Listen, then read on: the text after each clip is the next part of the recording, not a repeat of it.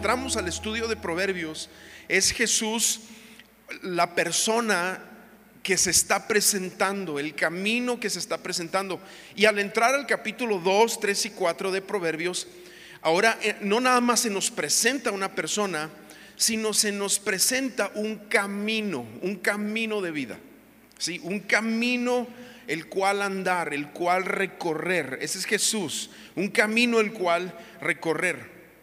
Alguien dijo por ahí, la única manera de terminar en el destino correcto es escogiendo el camino correcto. ¿Quieres terminar en el destino correcto? Es importante eh, escoger el camino correcto.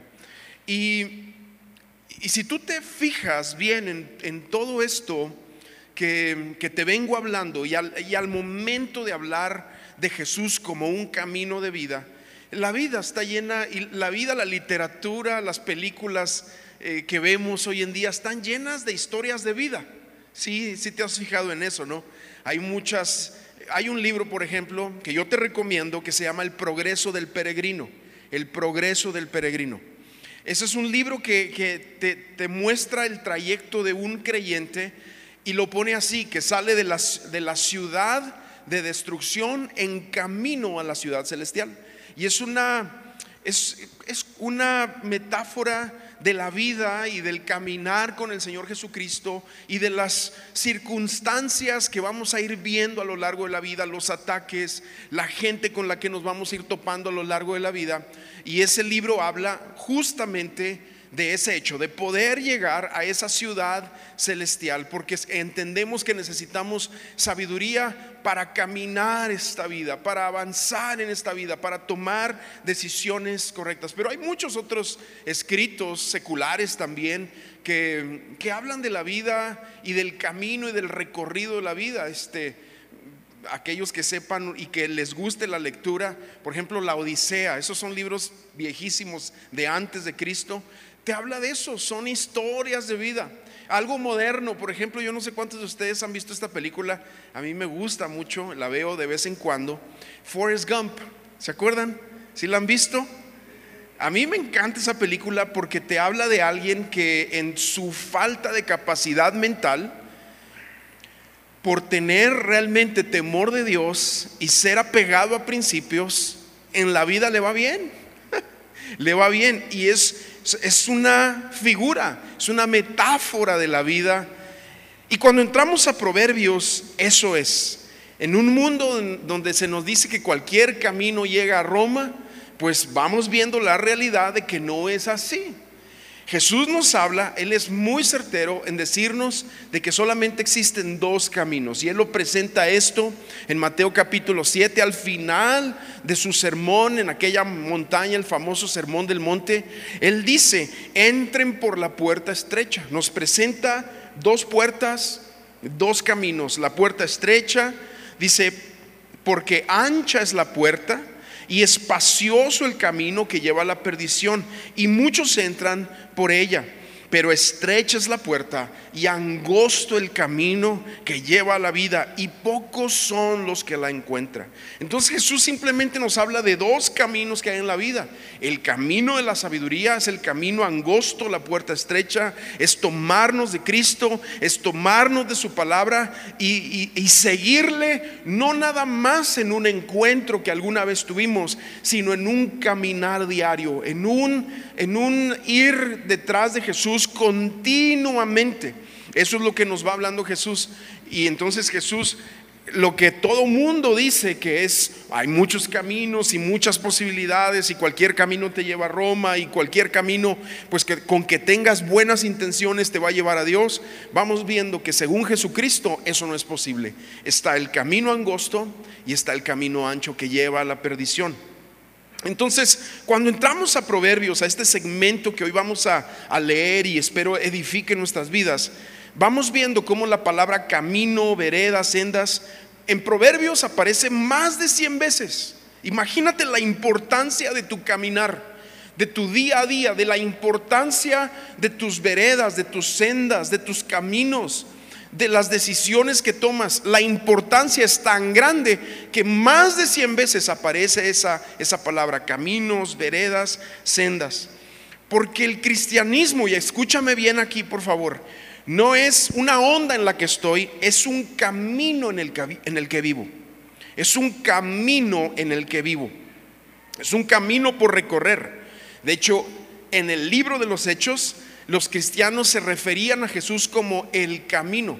En la lectura del libro de los Hechos te vas a encontrar que andan en el camino y camino con C mayúscula, porque entendemos que Jesús empezamos nuestro caminar con Él a través de un encuentro por gracia, pero continuamos en un caminar de vida, en un, en un, en un recorrido a largo plazo que va a representar nuestra vida delante de Él. El apóstol Timoteo, perdón, Pablo, el apóstol Pablo le llama en la carta a Timoteo, le dice o habla de este, de esta, dice, he terminado la carrera, he corrido la carrera, he, guardado la fe. Nos habla de alguien que recorrió un, caminar largo en su vida. ¿sí? He corrido una carrera, he terminado la carrera. Lo habla de esa manera. Y Jesús, haciendo referencia a esto, lo dice en Juan 8:31. Entonces Jesús dijo a sus discípulos que habían creído en Él, si, ustedes permanecen en mi palabra, ¿te fijas? Ese es un caminar, ese es un caminar. ¿Y por qué te estoy diciendo todo esto? Porque hoy en día, en día hay muchas personas con ideas de que yo tuve un encuentro con el Señor hace 10 años y no importa cómo viva, ese encuentro marca mi vida. Puede ser cierto hasta cierto punto y habría que discutirlo un poco más profundamente, pero Jesús nos habla de un caminar y eso es lo que está hablando en Juan 8:31. Dice, dijo a los que habían creído en él, si ustedes permanecen en mi palabra, serán verdaderamente mis discípulos y conocerán la verdad y la verdad los hará libre. Pero habla Jesús de un permanecer en la palabra, de un camino, de un recorrido, de un andar con él, de un ir tras él. Ahora, haciendo un paréntesis aquí, nunca es demasiado tarde para corregir el rumbo de tu alma, para corregir tus pasos. Nunca es demasiado tarde. De repente nos hemos encontrado con personas que, sienten o piensan que han... Eh, que han, eh, ¿cómo, te explico? Que han cometido demasiados errores, demasiados pecados que creen que su vida no, no se puede alinear.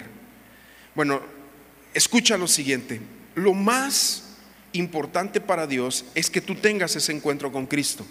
Y en ese encuentro con Cristo, que tu alma sea salvada, que tu, tu ser interior sea salvado. Es lo que va a llegar delante de Dios.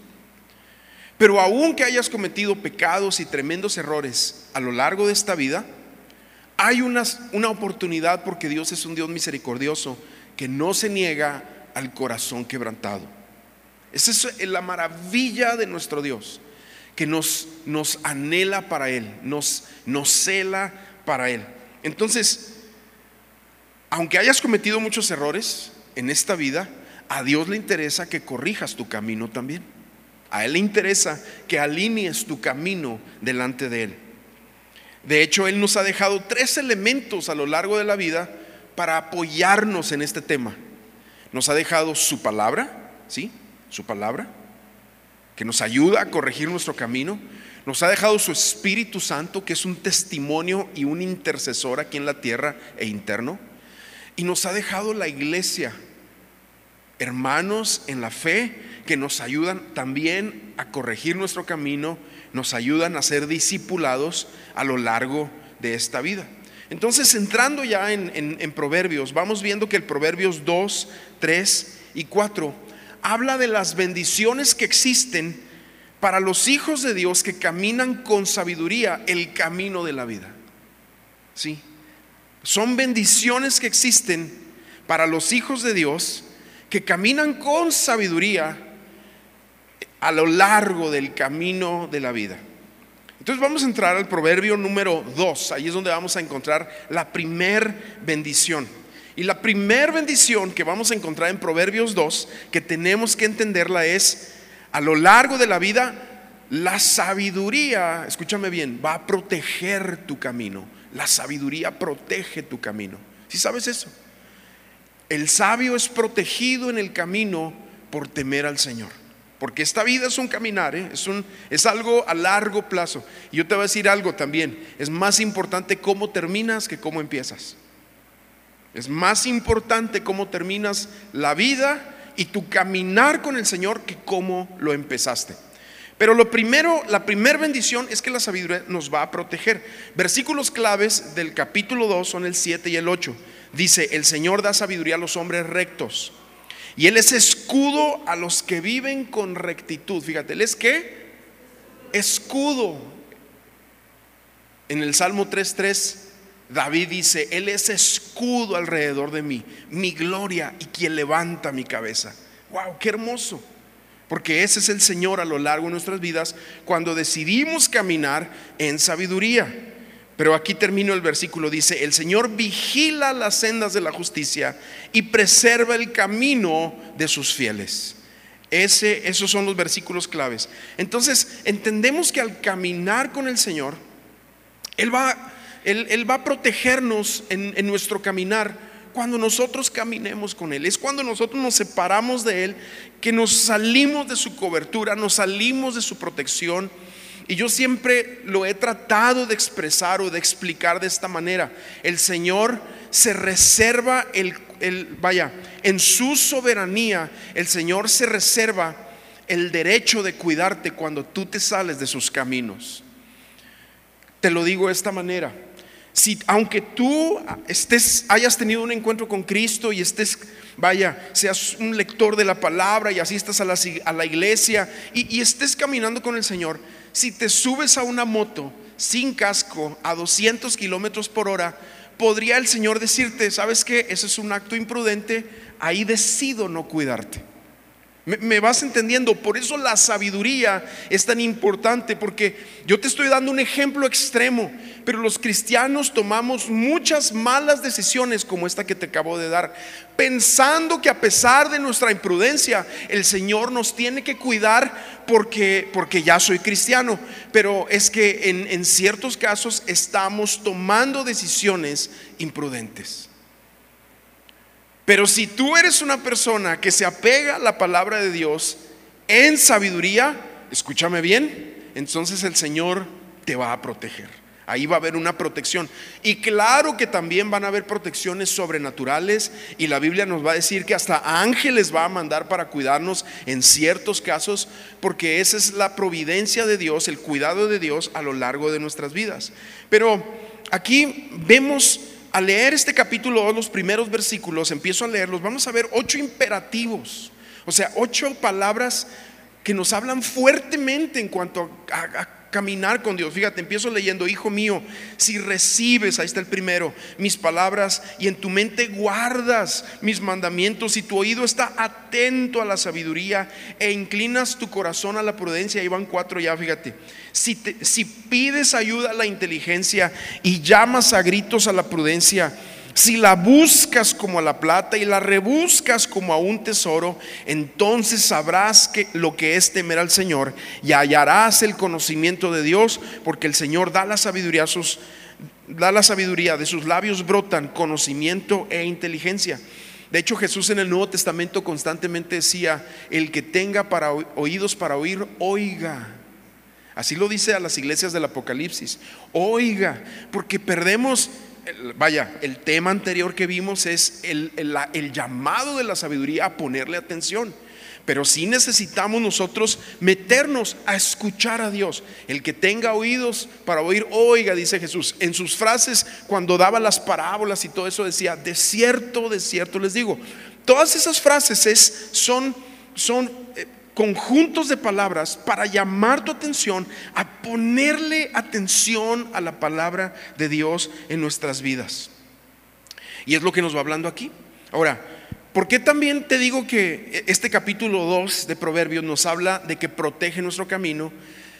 Pero también este capítulo 2 nos dice que nos va a proteger de dos personajes que salen aquí. El hombre malo y la mujer extraña. Con el favor de Dios, la próxima semana entraré a, un tema fuerte al respecto. Pero aquí es como un tema introductorio donde nos presenta la sabiduría a gente mala, a hombres malos que se van a cruzar en nuestro camino y mujeres extrañas que también se van a cruzar en nuestro camino. Estos personajes van a llegar a lo largo de nuestra vida. Sí. No importa que tú estés caminando de la mano de Dios así impresionante, te van a llegar hombres malos y te van a llegar mujeres extrañas también, ambos. Aquí lo que vamos a ir leyendo es que el hombre malo es gente que ha perdido su rumbo, gente que se ha hecho perverso en el camino, ¿sí? Eh, pero el hombre sabio, lo que nos está diciendo aquí es que los va a detectar, los va a detectar, ¿para qué? Para tener cuidado con, con él y con ella.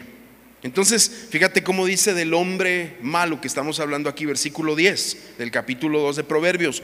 Cuando la sabiduría entra en tu corazón y te deleitas con el conocimiento y la discreción, dice, protegerá y la inteligencia guardará o cuidará de ti. Te librará del mal camino y de los que dicen cosas perversas. Ahí está el hombre malo. Dice, de los que dejan el camino recto para andar por senderos tenebrosos, de los que gozan, se gozan haciendo el mal y se alegran de sus actos perversos. Sus senderos son torcidos sus caminos han perdido el rumbo. Claro que va a haber gente así, pero la sabiduría te va a ayudar a detectarlos y tener cuidado con esas personas. El necio, el simple, el incauto, el, burlador, se va a meter en esos ambientes fácilmente porque no, como leímos anteriormente en los primeros versículos, no ama la sabiduría, no ama la inteligencia, no la busca, no la rebusca en su vida. Entonces termina así y esas malas decisiones después vienen e impactan su caminar. Pero ahora nos presenta la mujer extraña. Fíjate cómo dice el versículo 16. Te librarás de la mujer ajena, de la extraña que te que con sus palabras te halaga. Alguien dijo por ahí que el halago no es una comunicación, es una manipulación. Pero el sabio lo va a entender. ¿Sí? lo va a entender. Sigo leyendo. Abandona al compañero de su juventud. Esa es la mujer extraña. Se olvida del pacto con su Dios. Por eso su casa conduce a la muerte y sus sendas terminan entre los muertos. Quien a ella se allega o se mete con esa mujer, no vuelve jamás. Ya no recuerda, dice, ya no reencuentra los senderos de la vida. Entonces aquí el, hombre malo nos dice que se nos acerca con palabras perversas, nos invita a perversiones, pero la mujer extraña te halaga con sus palabras.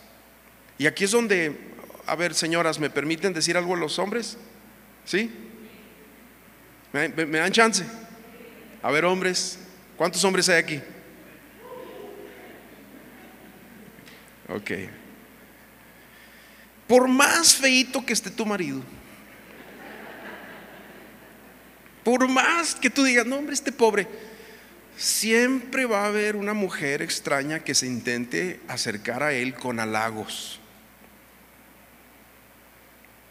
Hombre, ese sabio, porque la mujer extraña va a venir y te va a decir, ay, este, qué bonito te peinaste, qué, rico huele tu loción. Y, mira, la mujer extraña que no tiene pacto con Dios, que es una mujer adúltera, más adelante en el próximo, próximos capítulos nos las va a presentar extensamente.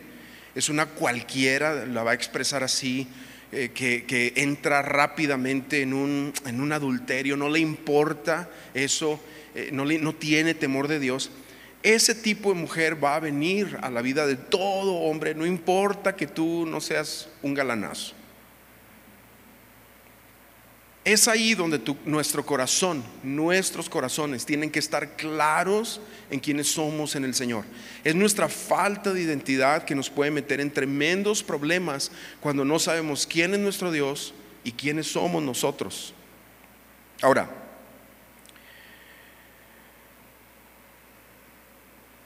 solamente los caminos de sabiduría nos van a permitir ser librados de esa situación.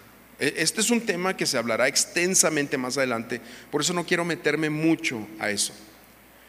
Pero, por eso, el buscar a Cristo, que es la sabiduría de Dios, el leer su palabra, que es Jesús, es la expresión de, de, nuestro Dios, el tomarnos de Él es lo que va a proteger nuestro corazón. Cuando vengan esas, esas palabras halagadoras tratando de manipularnos con una agenda perversa para tratar de desviarte de los caminos de tu Dios. Y eso va a venir a tu vida. Va a venir a tu vida. En algún momento en alguna situación, en alguna circunstancia, va a venir a tu vida. Y necesitamos ser cuidadosos. Así que mujeres, constantemente también ustedes vayan con su esposo y digan, hey, si se te acerca una así, y dile así, mándala a la fregada. ¿Sí? Pero díselo, señora. ok. Entonces, la sabiduría, el camino de vida de la sabiduría va a proteger tu camino, te va a librar del hombre malo, de la mujer extraña. Pero la sabiduría también te va a hacer caminar con gente justa, con gente buena.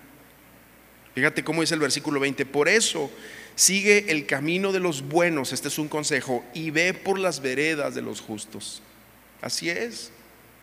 También para eso es la iglesia. La iglesia no es que seamos gente buena, somos gente perdonada, redimida, pero el Espíritu Santo nos, nos guía a caminar con nuestro Dios, a animarnos unos a otros para corregir nuestros caminos. Ese es el tipo de personas que tú debes de buscar.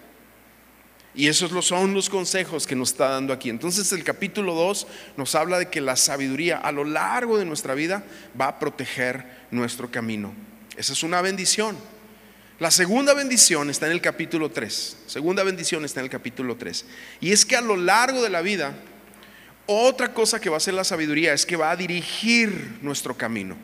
Va a dirigir. No nada más nos va a proteger, nos va a dirigir. Nos va a dirigir a lo largo de la vida. Versículos claves de este capítulo son el 5 y el 6 y dice, confía en el Señor de todo corazón no te apoyes en tu propia prudencia, reconócelo en todos tus caminos y Él enderezará tus veredas. O sea, eso significa que aún cuando en algún momento le erres, la sabiduría va a enderezarte, te va a corregir, va a traer personas, va a traer la convicción del Espíritu Santo, va a traer a la palabra para corregir tu camino. Y si tú has cometido errores, como yo decía al inicio de la plática, no te preocupes estás a tiempo, no importa en qué grado de error estés, estás a tiempo de corregir tu camino si tienes la intención de escuchar a tu Dios. Pero aquí, pero hay ciertas condiciones importantes que tenemos que entender de este, del saber que Dios va a dirigir nuestro camino. Y empiezo leyendo en el versículo 3, porque la primera condición es que tenemos que desear conocer la verdad. Fíjate cómo dice versículo 3, no te apartes de la misericordia y la verdad, átalas alrededor de tu cuello, escríbela en las tablas de tu corazón. ¿De qué te habla ahí? De que realmente ames la palabra de Dios. Dios le dijo a Josué antes de entrar a la tierra prometida, dice, no temas, no desmayes, yo voy a estar contigo, pero asegúrate de que mi palabra no se aparte de ti ni a la derecha ni a la izquierda, no te desvíes de mi palabra. Y todo lo que hagas, le dice el Señor a Josué, prosperarás. Proverbios lo dice de otra forma quizás más eh, fuerte para nosotros, átalas a tu cuello, como quien se pone una señal en su vida de que la palabra va a guiar a su, a su corazón. Ahora, los, la religión, los, los, judíos que hacen, ellos se, se atan unas, unas, correas en el brazo, eh, en la frente, con unas figuras que es como si fuera para ellos la palabra de Dios, y hacen estas eh, señales o estos ritos externos que hablan de la palabra de Dios. Pero Jesús en el Nuevo Testamento dice, hablándole a la gente de sus tiempos, le dice, ustedes hacen muchas cosas muy meticulosamente, pero no lo hacen de corazón. Y eso es lo que Proverbio nos está diciendo. Recuerda que es Jesús hablándonos a través, es una inspiración del, del Espíritu Santo, Proverbios, y nos está hablando de esa realidad, de poner atención a la palabra de Cristo y atar a nuestro cuello sus palabras, para que podamos ver esto. Pero lo siguiente que vemos aquí no nada más es conocer la verdad, sino obedecer su voluntad. Porque todos sabemos que la, conocer la Biblia es una cosa, pero buscar obedecerla es donde realmente, yo decía en, en alguna de las pláticas anteriores, que el músculo, el músculo de las verdades de Dios aplicadas en tu vida es la obediencia. Y entonces aquí los versículos 5 al 7 dice, confía en el Señor de todo tu corazón, hablando de obedecer su voluntad, no te apoyes en tu propia prudencia, lo leímos, reconócelo en todos tus caminos y Él enderezará tus veredas, no seas sabio en tu propia opinión, teme al Señor y apártate del mal. Eso es lo segundo que, que vemos aquí en este capítulo 3, que nos habla de que la sabiduría va a dirigir nuestro camino. Otro que vemos, otra cosa que vemos aquí, otra cosa importante, si tú quieres ver también, vaya, esas bendiciones de Dios aplicadas sobre tu vida, es aprender a compartir lo que Dios te da. Fíjate cómo dice el versículo 9 y 10. Honra al Señor con tus bienes y con las primicias de todas tus cosechas. Tus graneros se saturarán de trigo y tus lagares rebosarán de vino. Porque otra de las realidades, si queremos ver la bendición de Dios en nuestras vidas, es aprender a ser gente generosa. Hay gente que eso no lo cree y que cree que, se puede separar, que yo puedo manejar mis finanzas y Dios como quiera me va a bendecir. Eh, pero la realidad es que la verdadera bendición de Dios es, es el conjunto de entender un corazón entregado pero una vida también rendida y aún nuestras finanzas rendidas delante del Señor, que es lo que nos está hablando aquí. Y por último, aquí en el versículos 11 y 12 nos habla de someternos también a su disciplina. Y lo dice de esta forma, Hijo mío, no desdeñes, versículos 11 y 12, la corrección del Señor, no te sientas mal cuando te reprenda. El Señor corrige al que ama, como lo hace el Padre con su Hijo amado. Porque Él endereza tus veredas. Cuando tú estás desviándote, el, el, Señor puede traer una disciplina por cuanto te ama, porque esa es una expresión de un padre amoroso que no deja a su hijo hacer lo que él quiere, porque le quiere enseñar cordura, le quiere enseñar buen testimonio, le quiere enseñar buena palabra. Es cuando nosotros le damos todo a nuestros hijos que realmente estamos expresando que no les amamos. Es cuando nosotros los disciplinamos, ponemos reglas, eh, vaya, y, yo no estoy hablando de ser personas así requisitosas eh, de tal manera que exasperas a tus hijos, pero sí una disciplina donde tú estás formando gente, gente de bien. Y Dios nos trata a nosotros, sus hijos, de la misma manera. Si nosotros nos vamos desviando, es posible que Dios meta su disciplina si somos hijos, por cuanto Él nos ama. Y eso va a infundir confianza en nuestros corazones. Fíjate cómo termina este capítulo 3. Dice, así podrás, versículo 23 al 26, estar confiado en tu camino y nunca tus pies tropezarán. No tendrás temor cuando te acuestes, te acostarás y tendrás gratos sueños.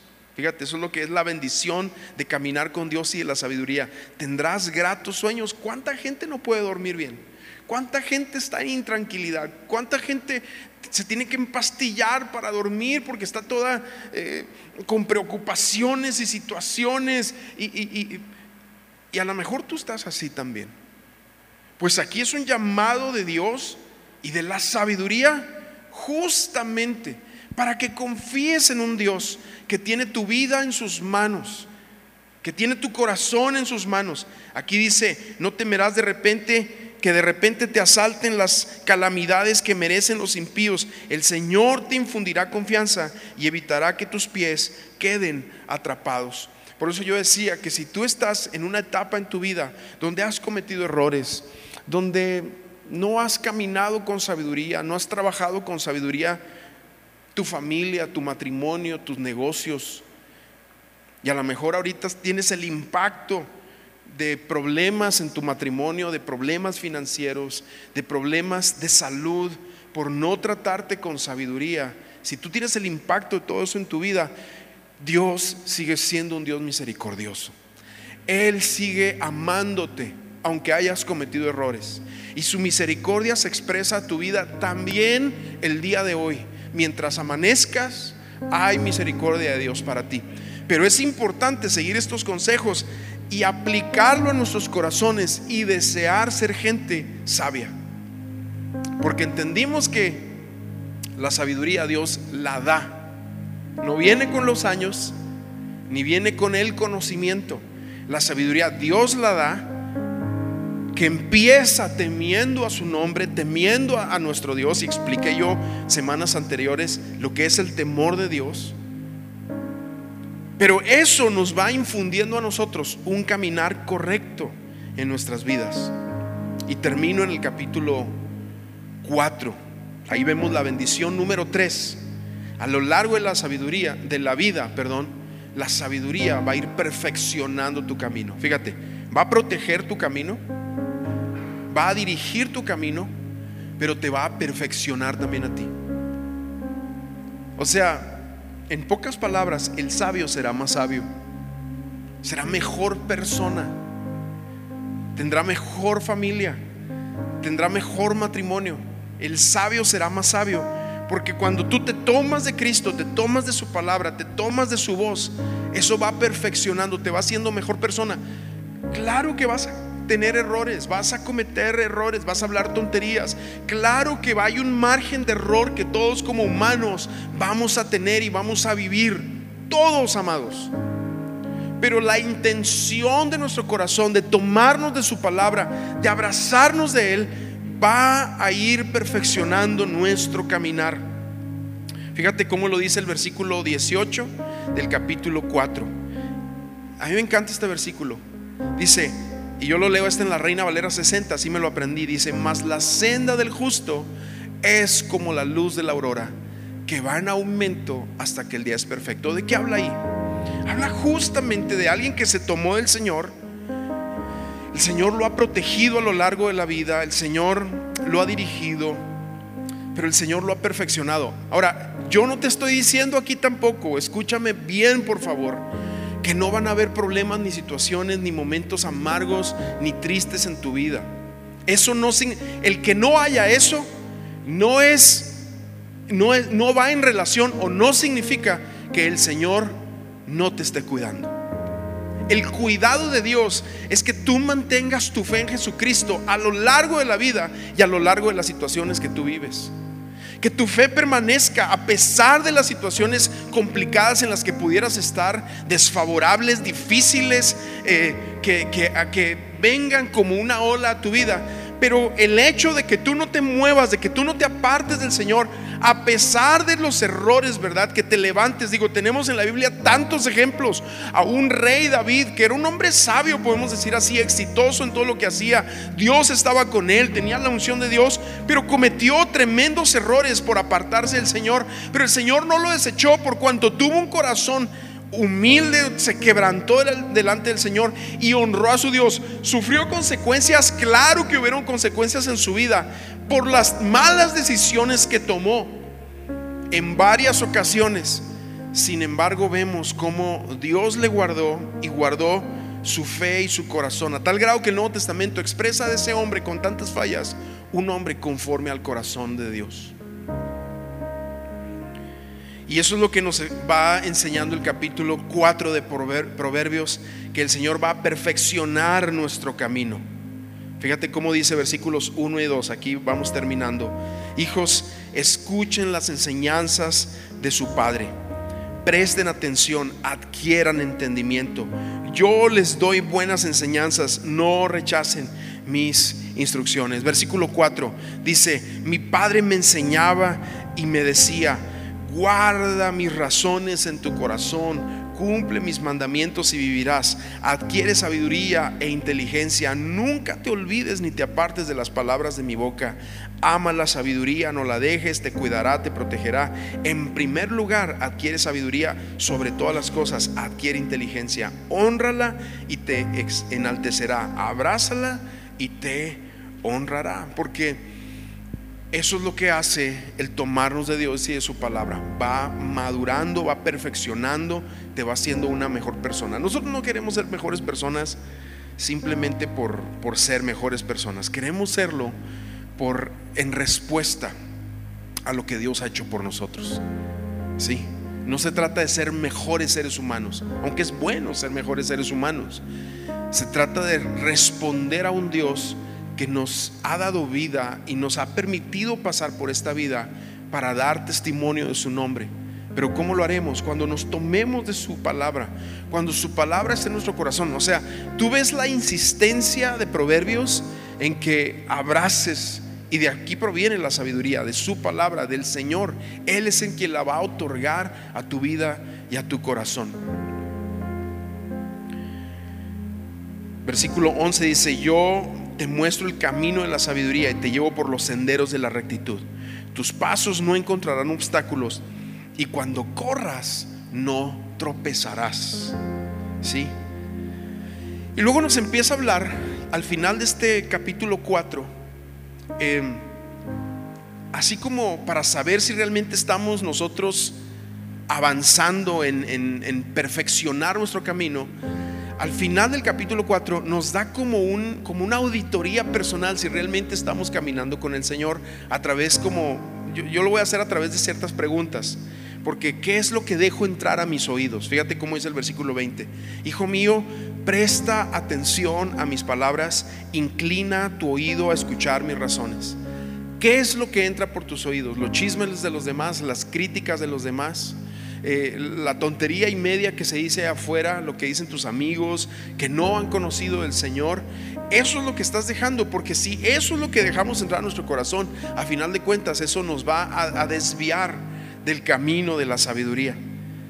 ¿Qué es lo que hay en nuestro corazón? Lo que oímos tarde que temprano, si nosotros no lo filtramos a través de la palabra de Dios, va a caer a nuestro corazón. Por eso el versículo 23 dice, sobre toda cosa guardada, guarda tu corazón porque de él mana la vida. Y por último, ¿qué es lo que hay en mi boca? Y aquí cerramos. Dice, el versículo 24, aparta de ti la perversidad de la boca y aleja de ti la iniquidad de los labios. Pedro, el apóstol Pedro en el Nuevo Testamento, en su epístola, él dice en el capítulo 3, versículo 10, el que quiere amar la vida, el que quiere amar la vida, ¿Alguien aquí quiere amar la vida? ¿Sabes qué significa amar la vida? Amar la vida significa que la disfrutes porque te está yendo bien, porque eh, ya te dije, no es que no vayas a tener situaciones desfavorables a lo largo de la vida, pero con todo eso vas a encontrar un contentamiento, un gozo en tu Dios, que tú vas a voltear para atrás en lo que sea que has, que has vivido y vas a decir, Dios ha estado conmigo. Y es una expresión de amar la vida. Pero fíjate, Pedro relaciona el disfrutar. Otra manera de decir es disfrutar la vida. Dice, el que quiera amar o disfrutar la vida y ver buenos días, refrene su lengua del mal y sus labios no hablen engaño. ¿Te fijas? Está relacionado también. Vamos a ponernos de pie. Yo quiero terminar en esta hora